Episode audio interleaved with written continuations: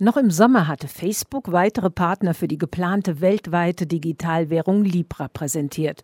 Doch nun werden es immer weniger. Anfang Oktober sprang PayPal ab. Am vergangenen Freitag kündigten der Zahlungsdienstleister Stripe, die Kreditkartenunternehmen Mastercard und Visa, zudem das Online-Unternehmen eBay die Zusammenarbeit auf. Offenbar war der Druck auf die Unternehmen von Seiten der Politik zu groß geworden. Robert Halver, Kapitalmarktexperte bei der Bader Bank.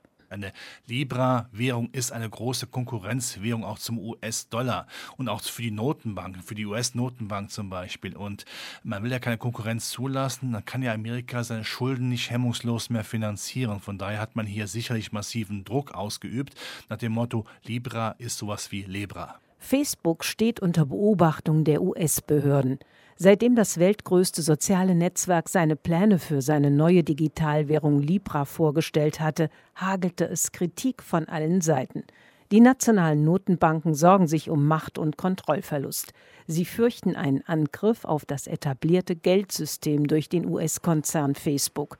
Jörg Krämer, Chefvolkswirt bei der Commerzbank, gibt Libra, wenn auch mit Einschränkungen, dennoch eine Chance. Ich kann mir das vorstellen in Entwicklungsländern. Dort äh, ist ja jetzt schon die Situation so, dass viele Menschen ausweichen auf andere Währungen, auf äh, den äh, Dollar meistens. Und wenn dort eine private Währung kommt, die technologisch stabil ist, dann könnte sie sich grundsätzlich dort durchsetzen als Alternative zum Dollar. Ja, möglich. Robert Halver hingegen glaubt nach dem jüngsten Absprung der Libra-Partner nicht mehr an einen Erfolg.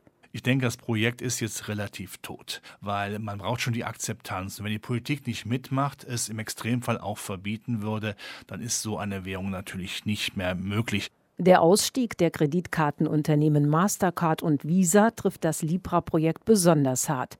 Bei Facebook nimmt man es dennoch gelassen. Ein Topmanager des US-Konzerns betonte, noch sei es zu früh, Schlüsse über das Schicksal der Digitalwährung Libra zu ziehen.